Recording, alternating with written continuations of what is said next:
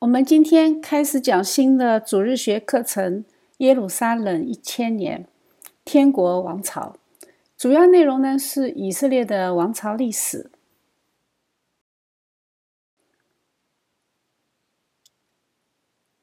我给这个系列取了一个副标题啊，叫“天国王朝”。说到天国王朝，大家一定会想到一部电影，叫《天国王朝》，描写了十字军东征的一段历史。在这一段历史中，出现了大量的人物描写的错误。它真实的向我们展示了媒体或者说好莱坞它非常真实的思想背景。主角巴里安，呃，好像电影把他说成一个私生子，对吧？但是他其实不是啊，他爸爸就是耶路撒冷王国的重臣。更关键的是，巴里安在历史上，他的妻子实际上是拜占庭帝国的公主玛利亚，也是当时耶路撒冷王朝前皇帝的遗孀。《天国王朝》这部电影描写的是历史上非常有名的哈丁战役，但是它过度美化了穆斯林。哎，这个我们知道，这是好莱坞的主流啊，而且它也丑化了基督教世界的耶路撒冷王国。特别丑化了当时的罗马天主教，因为那时候还没有新教啊。虽然导演想表达的是反战的思想，他甚至有声讨十字军东征的意图，但是上帝是公平的啊！这一部电影的票房经历惨败，由此可见啊，老百姓并不卖账，无论你的制作有多精良。我们当然不是来讲电影的啊！我们今天开始的课程呢，是以以色列王朝历史。我们之所以会讲到这部电影，是我们想探讨一个名词：什么叫做天国王朝？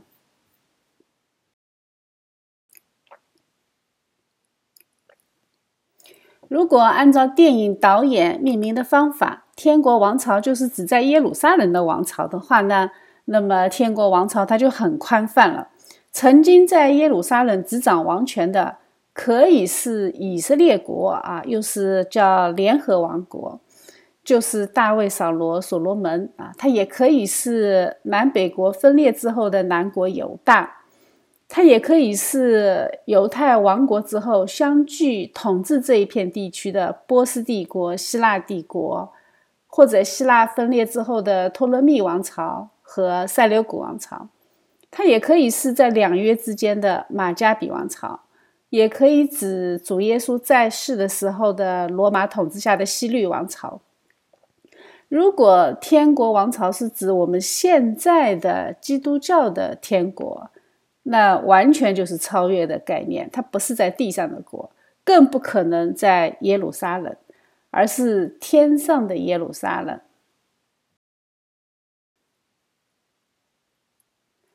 我们先来思考一个话题啊，天国是什么时候产生的？呃，你可以把它理解成是神拣选亚伯拉罕的时候啊，因为神应许他说国度从你而出。神应许的国度是不是天国呢？啊，或者你也可以把它理解成是神召以色列出埃及的时候，神对以色列民众说：“你们要做祭司的国度。”这里也有一个国度啊。你也可以把它理解成是我们主耶稣在十字架上成就救恩的那一刻，天国的君王用复活的方式向我们显现。因为耶稣传道的时候，他说：“天国近了，你们应当悔改。”说明这个时候天国才开始向人类展现出来。在这之前，人类的王朝不是天国，只是关于天国的启示。那既然天国的大君王是主耶稣基督，那么我认为天国君王存在的时间就是天国产生的时间。圣经告诉我们，创世之初在基督里造成的，对吧？我们都是在创世之初在基督里就造成，说明什么？说明天上的君王在永恒中就已经存在了。那么天国也应该是在永恒中就有的。他只是需要在时间中慢慢的展开，将神的启示向他拣选的人展现一遍，并且在时间中完成拣选。我们可以把它理解成这样一个场景：就是从天降下一粒种子，在土壤里面慢慢的长成参天大树，然后在树上你要开花结果，时候到了，主人就会来采摘。天国就是这样的一棵参天大树。我们在这个世界上呢，就如同接在这个树上的枝干。我们会经历狂风暴雨，会有磨难，但是我们的责任是开花结果。而且我们思想中有一种感觉，就是我们和永恒是有关联的。哎，所以每个人都不想死嘛，对吧？都想永生，永恒和我们是有关系的。说明我们的生命存活的目的就是为了永世，而不是为了今生。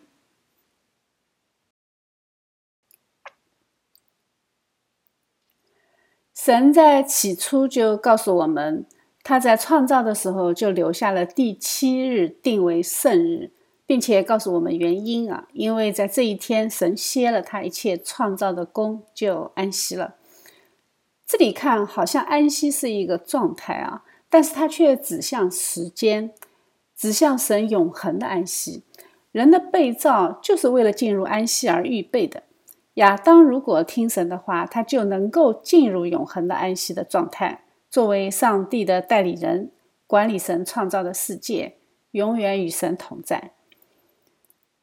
当耶稣基督说人子是安息日的主，他就把时间包括在他里面。所以，我们可以说，安息日是为了主耶稣基督而被神分别为圣的，他就是为了等待这一位安息日的主降临。这就是为什么以色列上千年他都要守安息日，因为安息日是区别选民和非选民的一个重要的标志。在希伯来书，神更加明确的告诉我们，只有相信的人才得以进入安息，所以安息日就是为信徒准备的，并且在以弗所书里面，他还说，在创世以前，在基督里就已经拣选了我们。我们把这一切的信息联系起来看，那么天国到底是什么时候开始的呢？天国在创世之前就已经在神的计划中，在基督里，神要将天国赐给我们。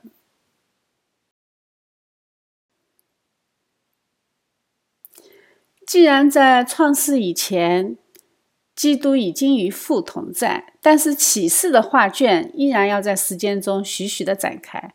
每一个鲜活的人都要上场，每一个灵魂都要在时间里面进行锤炼。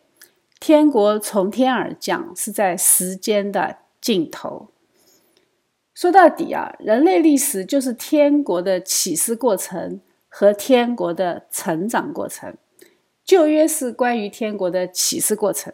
新约是关于天国的诞生过程啊，在时间中诞生过程。新约之后的人类历史呢，就是天国的长成的历史。神的启示从拣选开始，在神的启示开始之前，人类社会已经发展了好几千年，形成了以语言为群体的不同的种族。但是神没有拣选其中的任何一个。你说：“哎呀，有啊有啊，神拣选了犹太人啊？不是的啊，神没有拣选犹太人，神是深造了犹太人。他是从人类当中拣选了一个人，他从这个人身上，他深造了一个民族。所以，犹太人是神造出来的一个民族。哦，为什么这么说啊？”我们看亚伯拉罕啊，你按照居住地来说，他是加勒地的乌尔人，对吧？那圣经是有传统的，他说人的时候都是用居住地说的，拿撒勒人耶稣，对吧？所以你是什么地方人，他不是按照出生地来说的。圣经的传统往往是按照你是住在哪里的人，但是圣经还有一个传统是按照血统来说。呃，比如说有些是立位支派的，有些是便雅悯支派的，那他不管住在哪里，他都是立位人或者便雅悯人，对吧？所以按照血统说呢，亚伯拉罕他是希伯来人，在亚伯拉罕这个人身上不存在犹太人这个概念，他只是被神拣选，要从他这里，神会深造一个民族，这个民族是从他的后裔中产生的。确切的说，是要从雅各的后裔中才产生以色列民族。但是按照圣经说，连雅各他也不过是一个将亡的亚兰人，看见没有？圣经给他的定义是一个将亡的亚兰人。可以说啊，没有上帝的拣选，就根本不存在犹太人这个民族。所以犹太人是非常非常独特的民族，它不属于任何一个民族，它单单属于神。但是呢，它又可以是我们任何一个民族。因为任何一个人，如果他被神拣选，开始承载神的启示，那么他和他的后裔就一定是犹太人这个德行。所以这个世界是一定会反犹的，因为这个世界反上帝。犹太人的存在时刻提醒这个世界上帝的真实性。犹太人的历史。就是上帝在人间的轨迹，真实的历史。所以这些人他一定会被撒旦利用来做反上帝的急先锋。撒旦反基督常用的方法是渗透，因为基督教是一个开放的系统。犹太教呢，它相对就封闭很多了，所以从内部渗透和摧毁它不太容易。所以撒旦针对犹太人，往往是从外部强攻。所以，以色列目前周边被几亿的敌人包围。在人类历史中，犹太人一直被世界拒绝，他们也一直拒绝世界，这样才能使犹太人一直存在。如果他们和这个世界同化，啊，这个民族早就消亡了。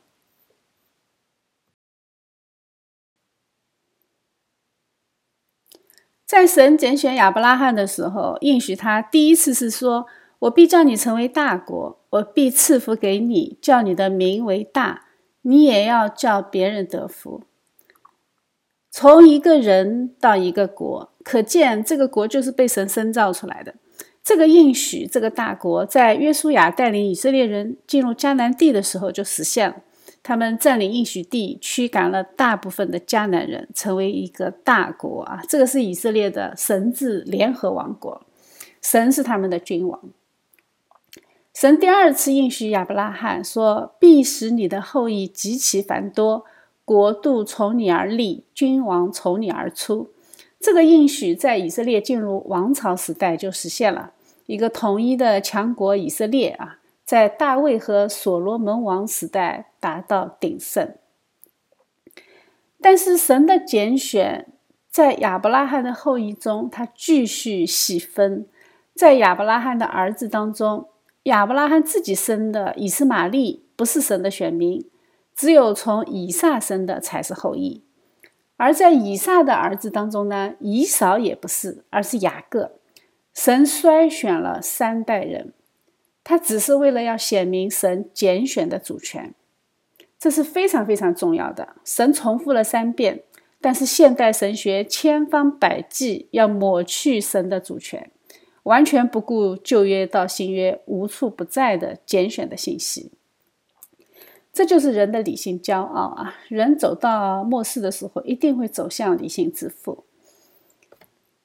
当神给雅各改名为以色列的时候，他说：“将来有一族和多国的民从你而生，又有君王从你而出。”从雅各开始，神的启示就非常非常清晰了。神在这个世界上要将一族和多国的民归算在以色列的后裔的身份上，一族就是以色列啊，多国的民呢，就是神自己从万国中招来的人，是属灵的以色列人，并且有君王从你而出，雅各的血脉要一直延续到天国君王降临的时刻，在十字架之后。圣殿才失去意义，所以圣殿被毁了，家谱才失去意义。虽然旧约记录很多很多重要的家谱，但是在提摩太前书里面，保罗说不可听从荒谬无凭的话语和无穷的家谱，这等是子孙辩论，并不发明神在信上所立的章程。我们这样就可以理解了，为什么在旧约的时候家谱如此重要。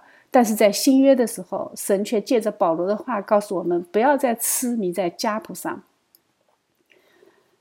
并且耶路撒冷也失去了意义啊！所以神借着罗马帝国将犹太人驱赶离开这座城市。可以说是神亲手把这一切都毁掉了，因为救恩已经完成了，人间的这些指向性的、预表性的东西就不再重要了。你们再盯着这些看，你就会失去信仰真正的焦点。神的计划自始至终都包含在神对以色列的应许里，最后完成在基督的十字架上。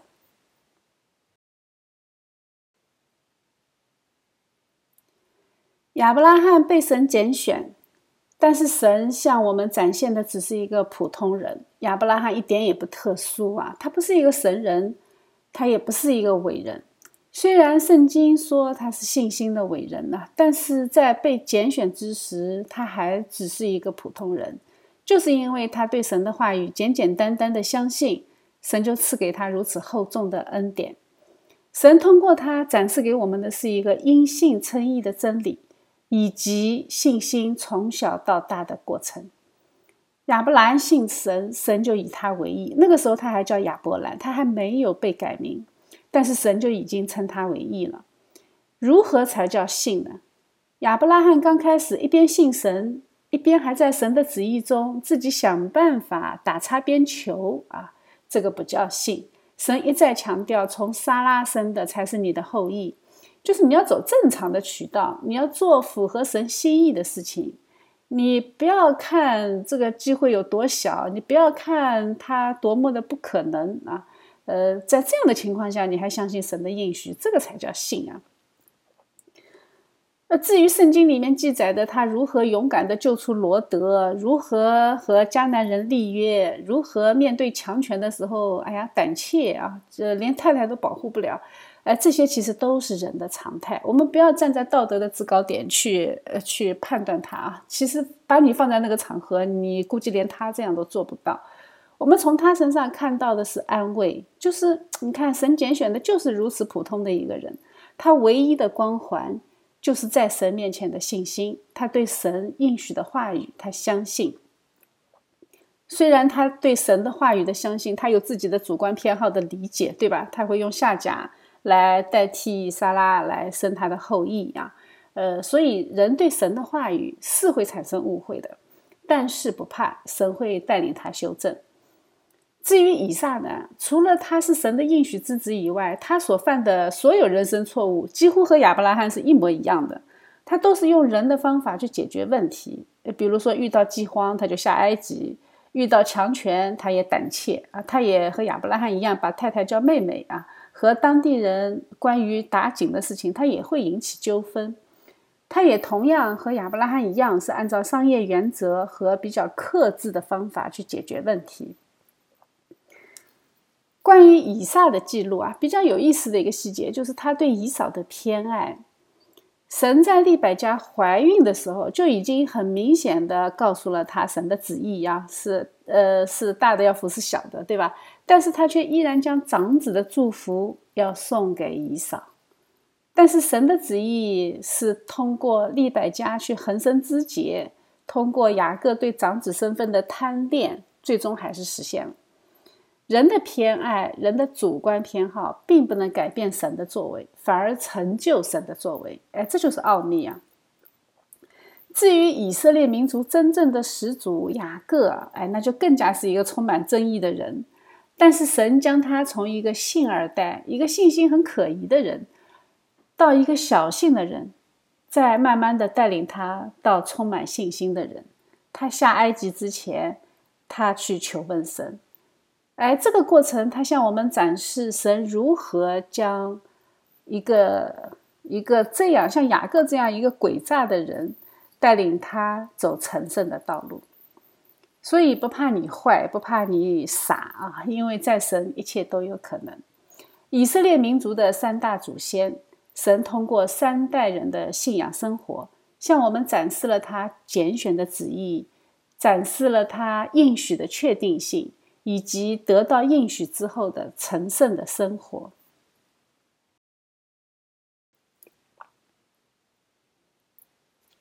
当神按照应许将雅各家族在埃及四百年后的后裔集体带离埃及的时候，以色列国诞生了。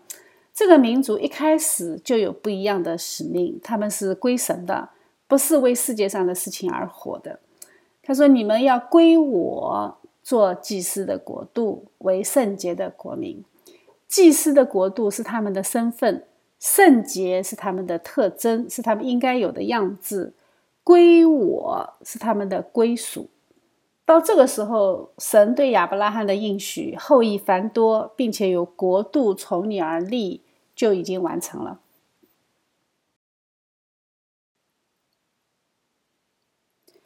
这个属神的祭司的国度是一个怎么样的国度呢？哎，我们可以从神对以色列国最初的设计上就能看出来啊。这个国家和当时世上已知的所有国家都不一样。这个国度是以神的律法为原则。所以把他们带出来以后，第一件事情是在西乃山上颁布十诫啊。然后呢，他是以摩西的行政管理为手段，是以祭司体系为赎罪的目的。在这个黑暗的世界里呢，他真的就像是插入敌人心脏的一盏明灯。他的目的是要将罪的概念传递给世人，因为当时世界上所有的律法都是以人的原则。制定的不是以神的原则为为标准的。人间其他所有的宗教，它都没有罪的概念，只有向神明索取和交换的概念啊，它不存在赎罪的概念。所以，人间宗教的献祭和以色列他们设立的祭司制度的献祭完全是不一样的。只有犹太教坚持两千年的赎罪的概念。并且将赎罪的献祭制度带进了应许地，在这个三大洲交汇的地方，向南来北往的客旅做见证。呃，但是以色列民族毕竟还是罪人组成的，对吧？他们有着和罪人一样的人性和欲望。神的律法被他们演绎成具体的规条，那十诫就不再是反映上帝的属性了，反而是摩西的民事律、刑事律、宗教律。被他们花样翻新啊，最后越演越多，渐渐成为以色列民众显示道德水平的花样排行榜。这个就是人干出来的事情啊，被华美的道德呃 披在那里啊，那个外皮呃，但是里面呢，里面是一颗追逐世界的心，所以他们就不守安息日啊，也不守节期啊，呃，因为太耽误赚钱了，对吧？他们想出很多的方法来规避道德责任，呃，比如说圣经说他们不饲养父母啊，他们还用宗教的理由啊，说把钱献给圣殿了啊，都做了隔尔板了，所以他们不赡养父母，他们不赶出迦南人呢，因为贪恋廉价的劳动力，这些都是属世的欲望，成为他们建立以神为中心的祭司的国度最大的障碍。所以我们看到没有，他们犯的是和祖先一样的错误，都是用下假生孩子的方式去钻律法的空子，去打擦边球。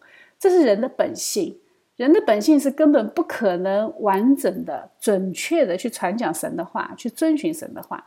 这就导致了以色列在应许地所设立的神治政体的结束。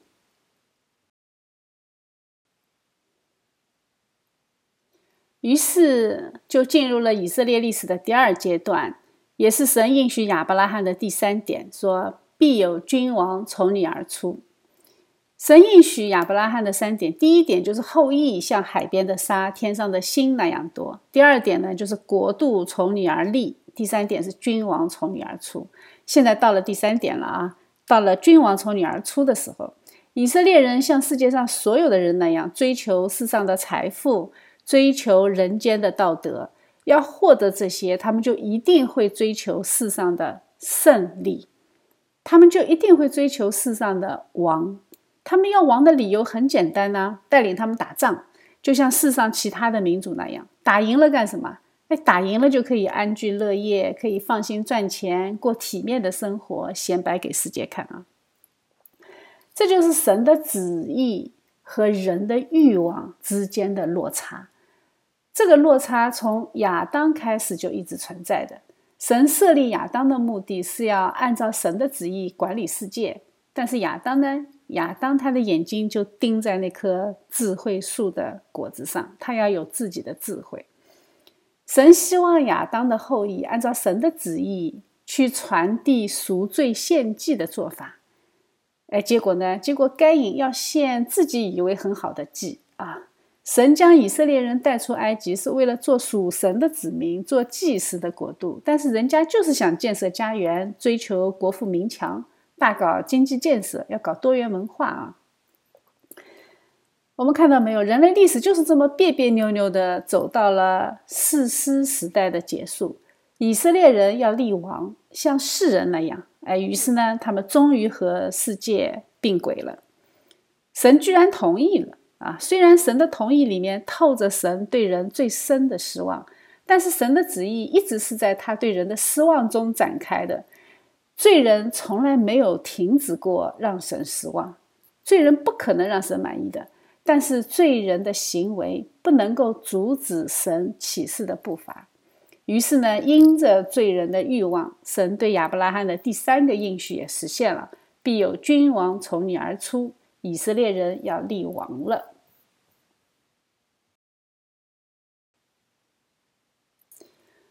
于是神借着以色列人立王这一段历史，向我们启示了立王的几大要点。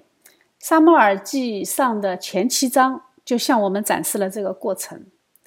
撒母耳记是以一个不孕不育的妇女开头啊，明确的表示以色列最后一个士师撒母耳是神赐给他们的。你看这么大的一个神迹啊，撒摩尔这么呃呃有与神同在的经历和各种各样神迹的印证，但是就连这样一个敬虔信主的人，他的儿子也依然无法守住信仰的原则，一个罪人的困境。成为一群罪人立王的理由，所以以色列人要立王，就是因为说什么？说撒母耳的两个儿子不好。在立王之前，以色列人发生了一些事情啊。神借着这些发生的事情，向我们系统的介绍了立王这个事件的属灵的含义。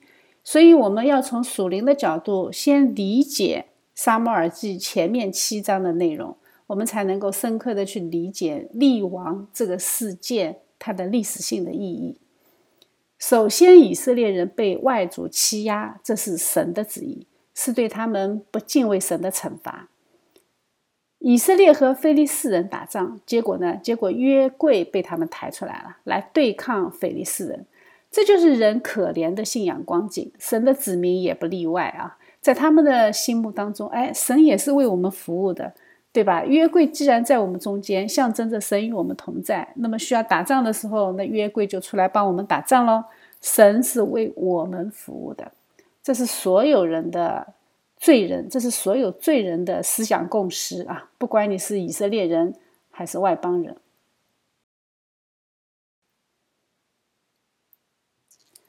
但是奇怪的是，腓力士人的表现，哎，非常令人吃惊。他们说：“我们有祸了，谁能救我们脱离这些大能之神的手呢？”哎，他们很清楚的听说过神以前在旷野里面为以色列做的事情。紧接着呢，紧接着他们得出的结论就很搞笑了啊！他们前面都是能够认识到神，哎，这个神是大能之神，对吧？但是他们得出的结论居然是。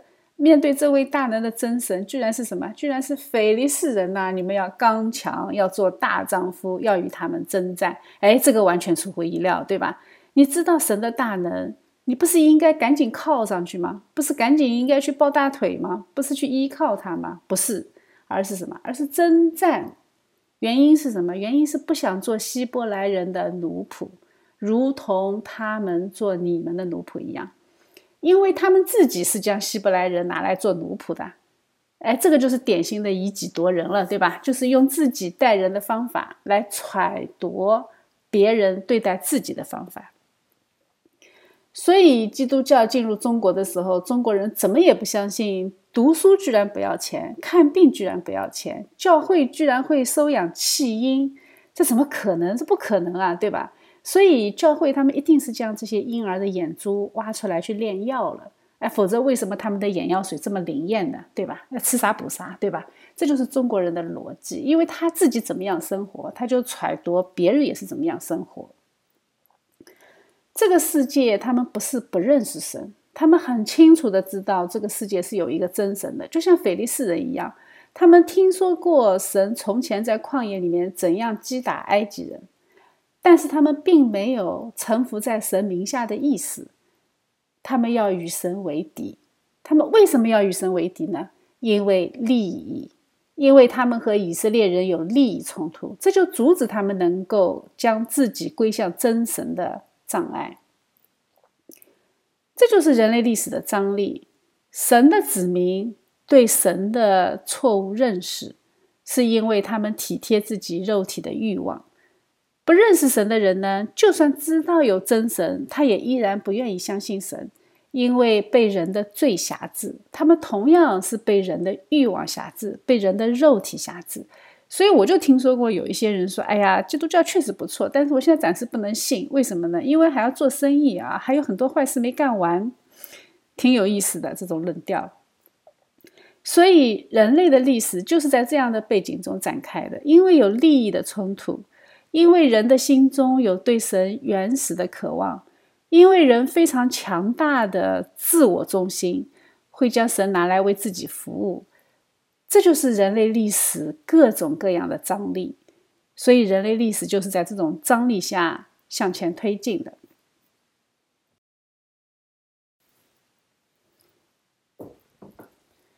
借着这一场征战，神也告诉我们这个世界的结局啊！这场征战，腓力斯人赢了，以色列人输了，约柜被掳，以利的两个儿子也被杀，这就是以色列民族在地上的结局。以色列人失败，四处逃散，神的约柜被掳走，神的祭司被杀掉，这些都是有非常非常深刻的属灵的含义。当神的子民被外邦人掳走，这就是以色列人的结局。神就是在这样的困局中将天国启示给我们。他用以色列王国，用对大卫王朝的无条件的应许，用大卫王朝的结局来预表这个过程。以色列人的失败，同样也预表整个世界的结局。这个世界的王，他最终会吞没我们。在最艰难的时刻，神的审判会临到世界，基督的救赎。同样也会临到我们。关于天国大君王的启示，就在人间君王的历史中，慢慢的向我们展开。这是人类历史的双链发展线，它有两条线啊，一条是人的失败，一条是神的启示。一条是主线，一条是副线。一条是越来越向下走的，是人的失败；一条是越来越清晰、越来越向上的。是神的启示，是耶稣基督的救赎。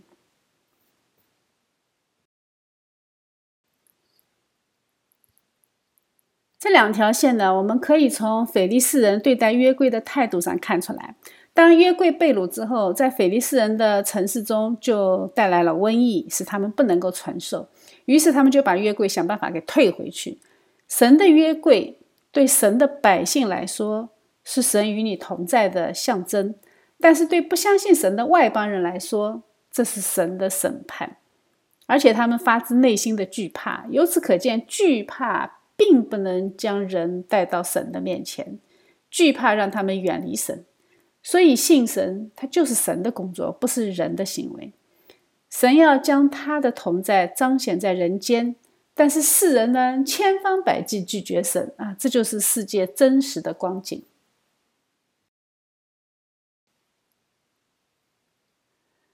当神的审判临到世人，腓力士人就请教祭司啊，我们应该怎么样才能逃避审判呢？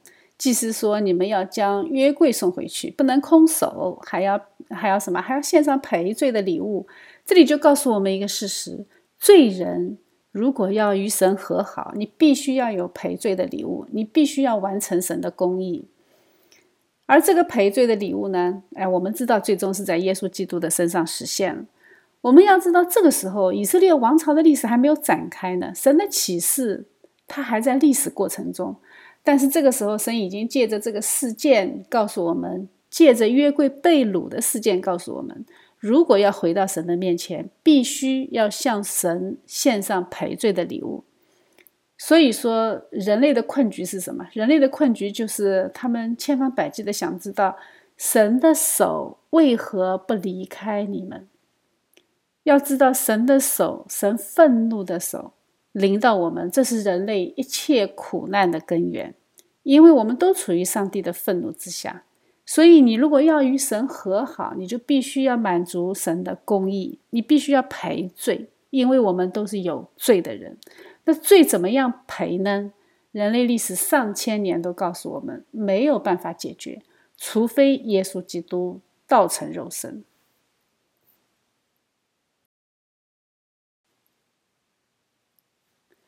在腓力斯人退回约柜的过程中，他们将约柜放在大磐石上，并且在那里，波斯麦人将燔祭和平安祭献给耶和华。在这一段经文里面说，这个磐石就是放耶和华的约柜的，到今日还在波斯麦人约书亚的田间。约书亚我们知道的啊，希伯来文的约书亚就是希腊文的耶稣。约书亚的磐石，哎，指向谁就很明确了，对吧？而且呢，而且他还是放约柜的，放的是耶和华神和以色列人的圣约，这显然就是耶稣的预表。看到没有啊？神在为以色列人立王之前，他记录了这么一个故事，字里行间都透着启示的奥秘。我为你们立王，是因为要启示基督，所以。我们要想啊，以色列人和腓利斯人打仗那是家常便饭呐。他为什么要特地记载这一个事件？确实，这一场战争和启示高度的相关。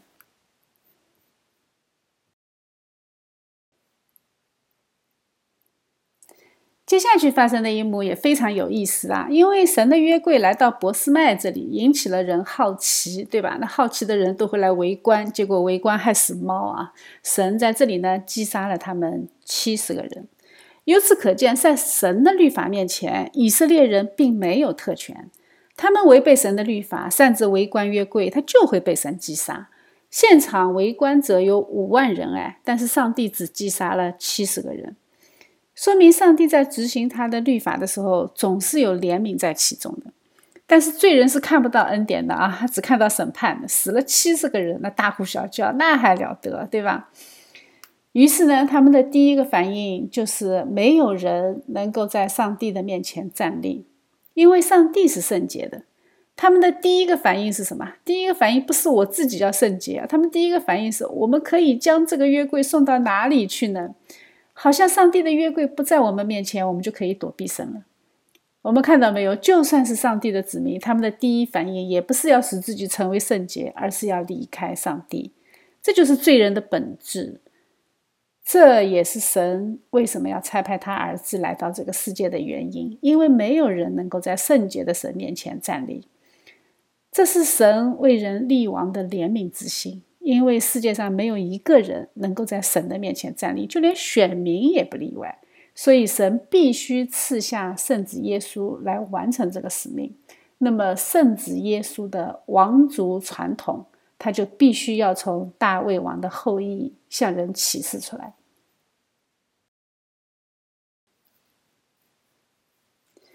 以色列人搞笑的事情还没完啊！他们呃继续啊我们看啊，波斯麦人还打发人去见基列耶林的居民，要将约柜送到他们那里。菲利士人把约柜看成是灾祸，波斯麦人同样也一样。看到没有？不肯顺服的百姓和外邦人没有任何不同，都是活在肉体当中。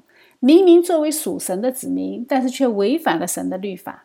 哎，他还不找自己的原因啊，反而责怪神什么？反而责怪神的圣洁，是神的圣洁才是灾祸的来源，不是自己啊，自己做的挺好的啊，所以他不会反省自己的，他不会去顺从神的启示，而是把约柜送走啊，继续活在没有圣殿的敬拜中，继续活在没有献祭的祭坛上。由此可见啊，以色列人他只是上帝救恩临到世界的二传手。菲利士人拒绝神，博斯麦人拒绝约柜。后来在运送约柜的时候，乌萨被神击杀，连大卫也害怕了，对吧？他经过了一番挣扎，还去纠正了他自己的行为，才正确的按照神的旨意迎接了约柜。所以，明白神的心意很重要。而不认识耶稣，你就不可能明白神真正的旨意，因为没有人见过神，是父怀中的独生子将他显明出来。所以，我们认识神呢，就必须透过耶稣基督，这就是圣经启示给我们的救恩的逻辑。而这个逻辑呢，在外人看来是愚拙的。为什么？因为是自我指涉嘛，对吧？你要是用逻辑的方法去分析它，你就是涉及到自我指涉，你就是愚拙的。但是在我们的心目中呢，这是神至高的奥秘。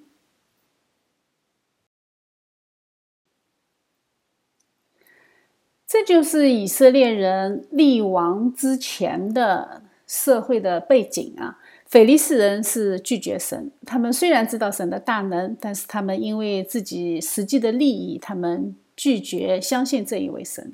以色列人呢，活得也颠三倒四，矛盾百出啊。但是就是在这样的境况中，神借着撒母耳的口答应为他们立王。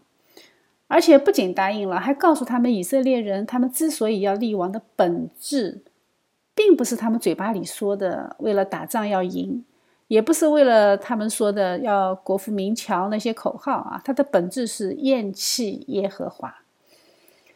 但是话说回来，你在你侍奉真神的时候，你敢厌弃他吗？你并不敢啊，你其实不敢厌弃神。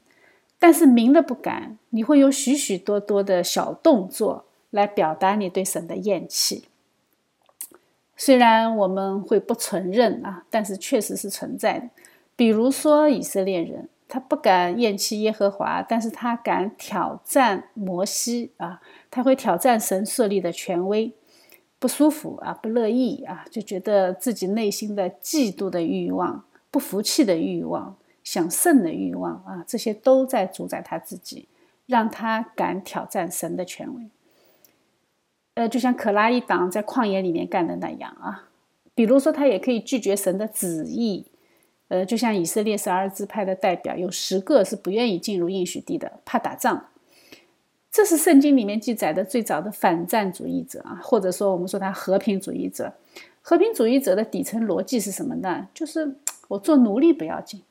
我自己的地被外族占领不要紧，我只需要和平，我们有一口饭吃就行了啊，就要感恩了。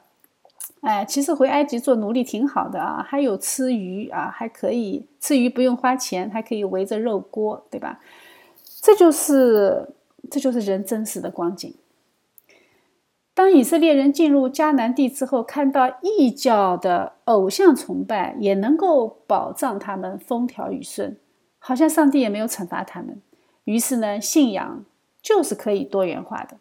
以色列人也是可以尊重和平的原则和异教和平相处的，这是他们得出的结论。他们完全放弃了神给他们设立的律法。那你要这样想啊，第一代人他是出于尊重啊，和他们和平相处，对吧？那还是坚守自己的律法的嘛。但是第二代人就是好奇了呀，对吧？第三代人呢，就娶外邦的女子为妻，随从他们的偶像敬拜。到第四代开始，那基本上就是一个由异教崇拜的母亲养大的一个人嘛。那么异教崇拜就会成为他的底层代码。我们以后会在北国的以色列的君王上看到这样的特征。这就是罪人的本质。呃，立王是罪人一定会干的事情啊！没有神的那些民族，他们都早早的立了王，对吧？早早的有了王。为什么？因为王是这个丛林社会的必然产物。如果没有神的律法，丛林社会就会充满了厮杀、抢掠。王就是人能够想到的解决方案，因为看得见、摸得着，你可以去依靠。他们看不见的是什么呢？看不见的是将来那王怎样管辖他们。哎，所以神真的是丑话说前头啊！所以神告诉以色列民，他们所要求的君王将来会对他们所做的一切的事情，神都要撒母耳告诉他们。我们从这里就看到罪人的欲望和神的旨意就这么神奇的合流了。虽然目的是不一样的，但是达成的目标居然是一致的，都是要立王。哎，这就是神奇妙的作为。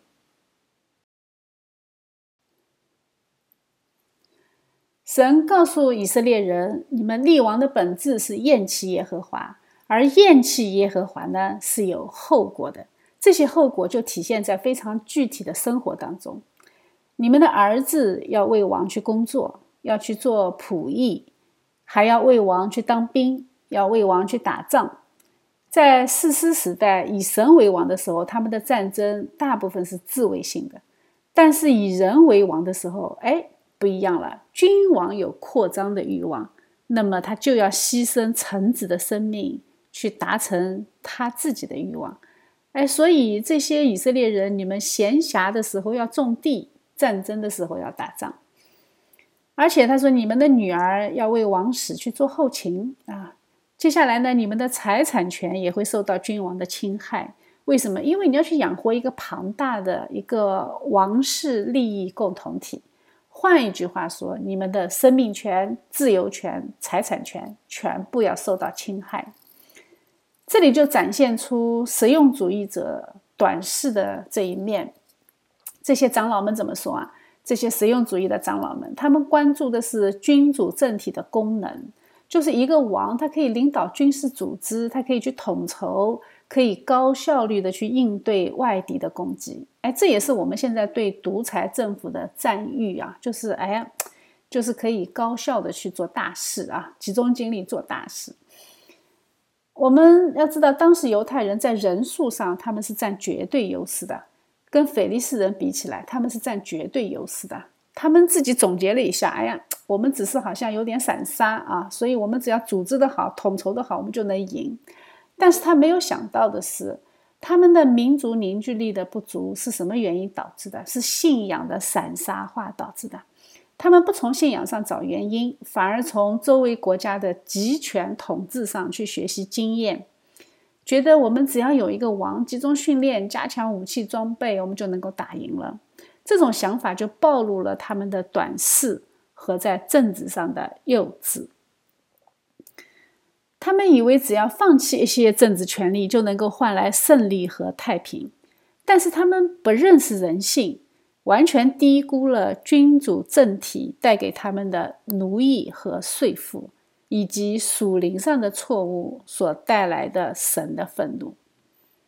事实上，沙穆尔说的一切，不到三代君王就在所罗门时代全部应验了。虽然所罗门王朝极度强盛啊，但是呢，他这个强盛是用底层劳动人民的劳役繁重堆砌起来的，最后劳役成为压垮王朝的最后一根稻草，导致王朝分裂。既然王朝的本质是这样，那神为什么还要允许他们立王呢？哎，说了啊，是因为启示。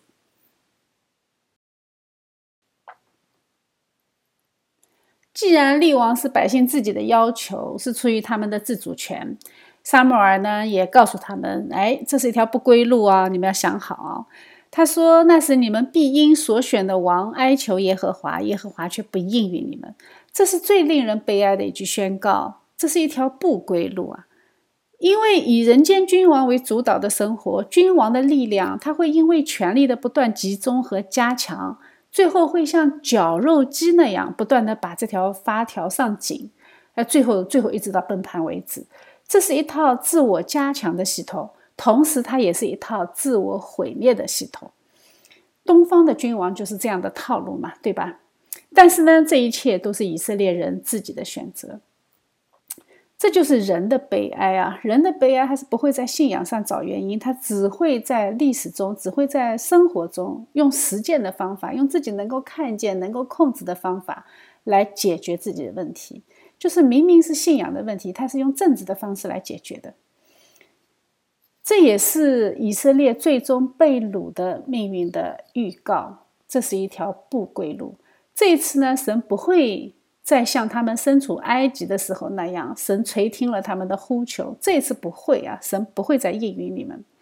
因为当他们立王这一条路走到尽头的时候，人间其实所有的路线都已经尝试过了，所有的方案全部走到尽头了。我们回过头去看神拣选亚伯拉罕的时候，我们看一下亚伯拉罕这个人，他的信仰生活，圣经记载了很多。但是我们看到亚伯拉罕最大的问题是他分不清神的应许和人的努力，对吧？所以他才会靠自己去生了以斯玛利。但是神并没有说什么，对吧？我们在圣经里面看到神还祝福了以斯玛利和夏甲。我们看以撒的信仰生活，以撒的信仰生活，他的问题出在他分不清神的拣选和神的弃绝。他按照自己的偏好，他自己喜欢长子嘛，他就差一点把长子的祝福给了以扫。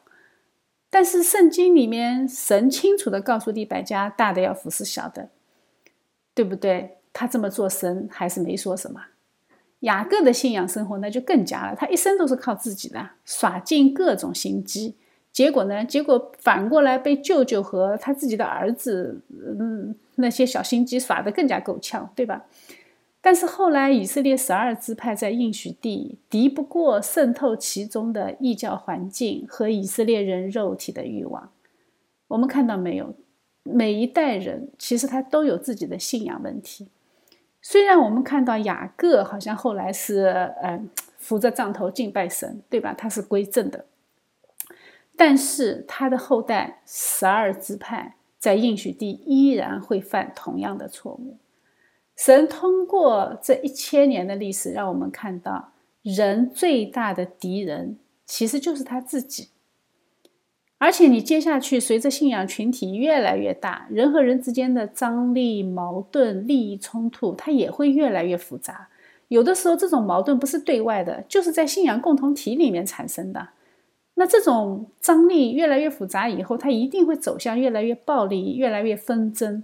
我们现在看亚伯拉罕的后裔之间打来打去，哎，他们祖先都是同一个人，他们居然打来打去，有一点亲戚的样子吗？没有啊，对吧？等到大家都是亲戚的时候，就等于大家都不是亲戚啊。所以靠人自己是绝对不可能实现神的启示的，就连他们要求的非常现实的解决方案，比如说立王，神也告诉他们这是一条绝路。当以色列人在王朝政治上完全失败的时候，神果真没有应许他们再为他们立王，也没有再为他们立国，而是继续在人的失败的历史上展开他的救赎。所以，神的计划是高于我们的计划的，因为人的尽头就是神的开端。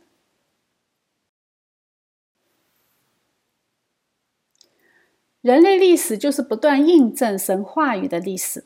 耶路撒冷三千年，城头变换大王旗，埃及统治过，希腊统治过，罗马统治过，奥斯曼土耳其统治过。在末世，他按照神的预言，又会重新飘扬大卫的旗帜。但是最后，敌基督呢，也会坐在圣殿，集结他的子民来反抗神。神借着耶路撒冷这个城市。借着这个城市的历史变迁，告诉我们在地上只有王朝，没有天国。人类历史的规律就像神创造的这个大自然啊，在海中你会看到潮起潮落，在天上你会看到风起云涌，在人间呢，我们看见王朝兴起，王朝灭亡，君王来来又往往，一代又一代，都在重复以色列的故事，都在重复耶路撒冷的故事。所以保罗在加拉太书中告诉我们，出于西乃山的都是生子为奴，都是奴隶，是下甲，就是现在的耶路撒冷。因为耶路撒冷和他的儿女都是为奴的，只有在上的耶路撒冷才是自主的，他是我们的母。只有属灵的国度才是真正的天国，只有属神的子民才是真正的亚伯拉罕的子孙。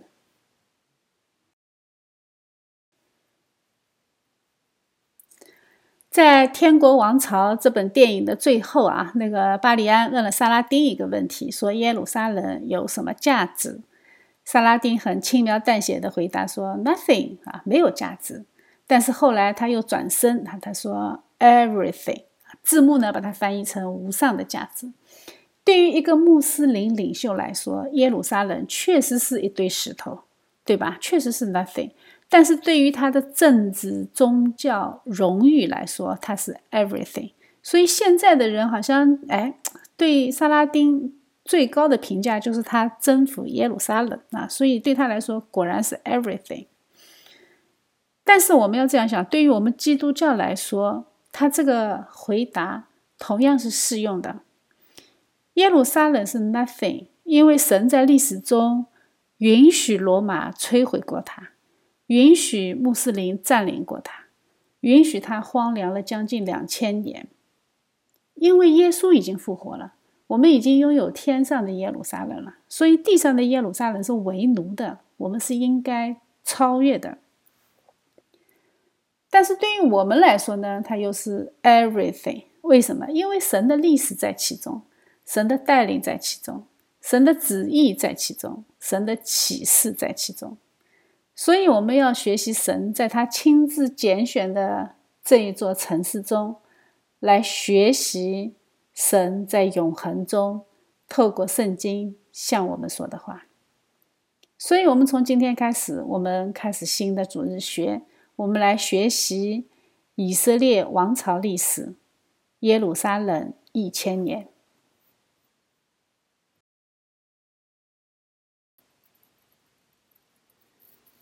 我们最后来思考一个话题呀。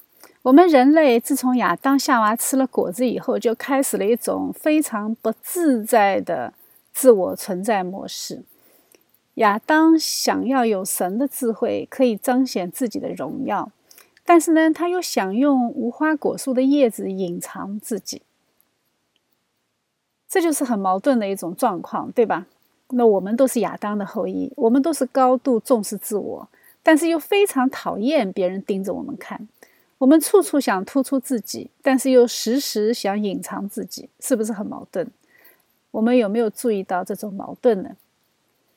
我们很羡慕别人站在聚光灯下的辉煌，但是自己走上台阶讲个话都有点结结巴巴。我们都希望别人能够看到自己，但是当我们真的被别人盯着看的时候，肯定是不自在的。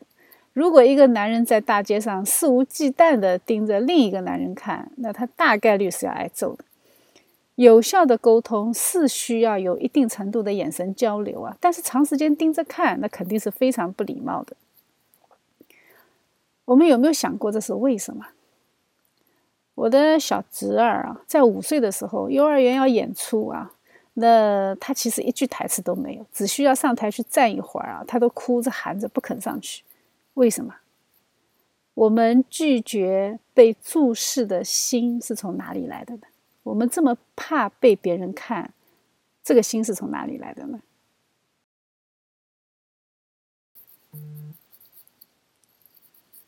这种问题其实就是关于人性的啊。那只要关于人性嘛，答案就一定在《创世纪》，对吧？当亚当吃了果子以后呢，他的神本主义就变成了人本主义，就变成了自我主义啊。人就成为主体，人是被造物，哎，人不应该成为主体的，人应该是客体。但是亚当有了属自己的智慧呢，他就不再随从上帝的智慧，他就成了自己的主体，所以他就会以自我为中心。但是上帝又是无处不在的，亚当作为被造物，他是很清楚的知道有一个无处不在的凝视者。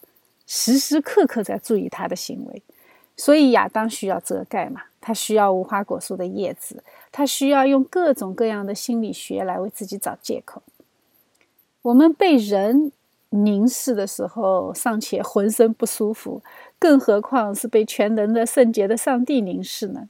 那可不就是地狱吗？神就是那一位无处不在的、看不见的凝视者，他注视着整个宇宙。在他的注视下，我们每一个人都沦为绝对的客体，我们的主体性就被摧毁了，人性被摧毁，自我欺骗被摧毁。这就是为什么我们人非常不喜欢被盯着看，因为主体性受到了侵犯。如果人类想作为一种主体活着，那么神就一定不能存在。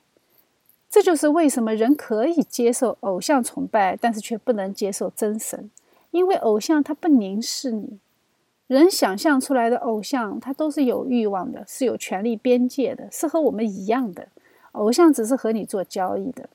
这就是为什么人可以接受泛神论，接受无神论，但是却不能接受这一位超越性的。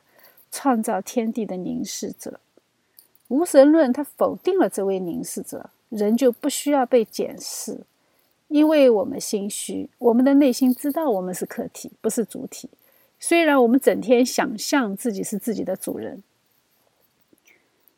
当我们接受基督，认识这一位至高无上的神，我们的生活就进入了一个时时刻刻被凝视的状态。那你听起来是不是应该觉得很惨呢？但是答案恰恰相反，因为我们是在基督里，神凝视的是基督，哎，基督遮盖了我虚假的主体性，他让我恢复到被造物的客体的状态，用他的主体替换了我的主体，我才能够坦然无惧的接受上帝的凝视，而且我还扛得住啊！因为什么？因为是基督在为我扛。是他在接受上帝的凝视，承担上帝的愤怒，在他的遮盖下，父神接受我成为他的子民。这就是为什么我们必须在基督里才能和父神和好。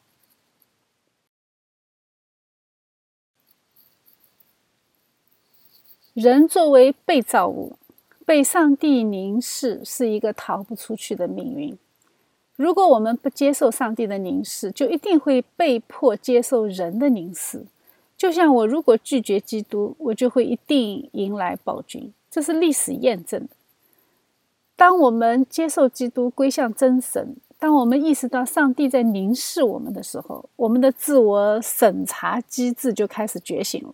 圣灵就提醒我们：为罪、为义、为审判，自己责备自己。人类就开始进入自治社会。自治社会是基督教文明的底层代码。当我们不接受基督，我们就不是一个自治的社会，而是一个博弈的社会，是一个丛林社会。在丛林社会里面厮杀，最后当然是胜者为王，统管一切。我们就被迫要接受他人的凝视。在古代的时候，你就是接受君王的一切法律，这些法律是用武力来强制执行的。在社会上，我们要接受世俗社会一切的道德习俗。印度的习俗是妻子要为丈夫殉葬，中国的习俗呢是女人要裹小脚，你都必须接受，否则你无法在这个社会上生存。在末世呢，处理的方法可能会更加简单粗暴，他们会在我们的社区装满摄像头来控制这一切。这个时候，不管你愿意不愿意，你都进入到一个自我审查的地步。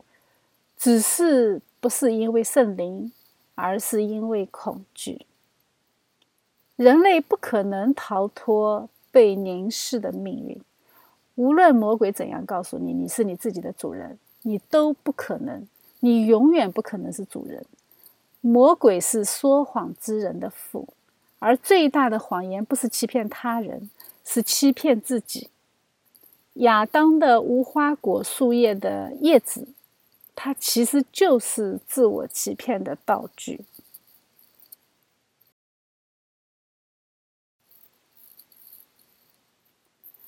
我们不仅人类逃不过被凝视的命运，由无数个罪人的一生堆积起来的历史，它同样也逃不出被上帝凝视的命运。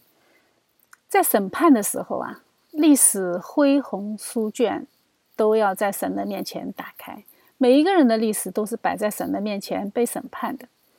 历史它不仅仅是个人的，它更是集体的。我们不要以为我们是独立的个体呀，我们其实不是。现在的呃主流的媒体、主流的价值观拼命的宣扬我们的独立性，其实我们不是的。圣圣经它是以圣约共同体的形式向我们来启示真理的。我们新约得救的教会也是一个圣约共同体。我们从来就不是一个独立的个体。如果我们把每一个人的一生啊用倒带放一遍，我们想象一下啊，我们把想象力打开，把头脑的脑洞打开，我们来想一个人的历史。我们不要从小到大的看，我们从大往小的看呢。我们像录像带放倒带一样，我们只要放回去，我们就会发现每一个人他都会回归到母亲和父亲身体里面的那一个单细胞，这是他个人历史的开始，对吧？但是这个单细胞又是从哪里来的呢？这个单细胞是从他的父母身体里来的，对吧？那么他们的父母是从哪里来的呢？我们就把父辈们他们的一生再进行倒带，再放回去。那么它就会回到祖母、祖父的单细胞。我们每一代人、每一个人都这样的向上倒带倒回去，每一个人最后所有人，他都会回到夏娃和亚当的单细胞。而夏娃呢，是从亚当的肋骨里出来的。看见没有？人类只有一个始祖，上帝设计的奥妙就在这里。我们人类从来就不是一个个体，在无限长的时间轴上，其实我们的历史就是亚当历史的一部分。我们从来都是亚当的延续。如果从细胞学的角度上看，那亚当从来就没死透过，他的一部分在这个世界上代代相传，遍布全地。这就是为什么我们只有接受基督的救赎。我们才能够跳出亚当的违约责任，成为一个新造的人，因为我们都是在亚当的咒诅中。当我们得救的人站在基督里面，重新去凝视亚当的历史的时候，我们才真正的跳出自己，用全新的角度去看待我们的曾经。我们看到的不再是一个又一个的主体。而是一个统一的课题，这个统一的课题就是亚当的后裔组成的历史。这样，我们的角度就完全不一样。魔鬼是不希望我们凝视历史的，因为当我们凝视圣经启示给我们的旧约历史，我们就能够看明白，神将以色列这个民族他的历史从万族当中，从海量的历史碎片当中把它记录下来。目的是为了要告诉我们，他要赐给我们一位救赎主，而这一位旧约历史启示的弥赛亚，就是我们的基督。当我们学习新约的历史课，我们就能够看到圣灵是如何带领初代使徒所向披靡。圣灵借着最窘困、最艰难的环境，面对世界上最大的、最强的集权。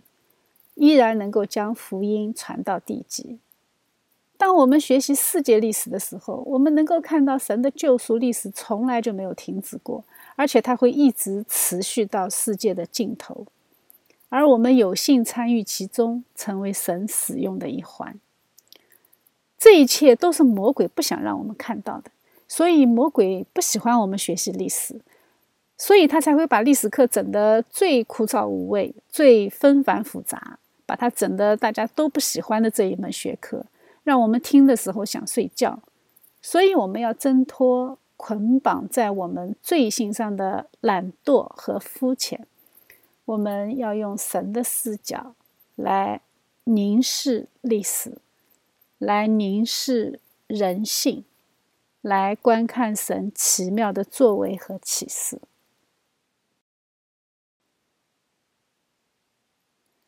我们这个系列一共有十节课啊，我们会以《列王记》为基础，结合《撒母耳记》《历代志》《耶利米书》和其他的一些相关的先知书，比如说《以赛亚书》。我们通过对以色列王朝的历代君王，用他们的历史，用他们的一些事件，将整个以色列一千年的耶路撒冷王朝历史串起来。用圣经的视角来审视神的国和世界之国的张力，这也是人类历史前进的动力。人类历史就是地上的国和天上的国的一场征战，我们每一个人都裹挟在其中，这不是我们自己的选择。当我们是亚当的后裔的时候，我们就是神的仇敌；当我们成为基督的后裔，我们就是撒旦的仇敌。这始终是一场征战。无论我们觉得这个世界怎样的岁月静好，其实你都是在用你特有的方式参与这一场战争。你不投票，其实就是投票了；你不站队，其实就是站队了。所以，我们需要来学习圣经，借着历史告诉我们的话。我们看以色列怎样在神的带领下杀入应许地，又怎样在人性罪的捆绑下。消失在这个世界中，神的恩典又是怎么样借着他永恒的应许来临到我们？借着耶稣基督将救恩赐给我们，这是我们学习以色列王朝历史真正的意义。因为我们从他们的历史中可以看到人的败坏，看到神的恩典，看到我们永恒的盼望。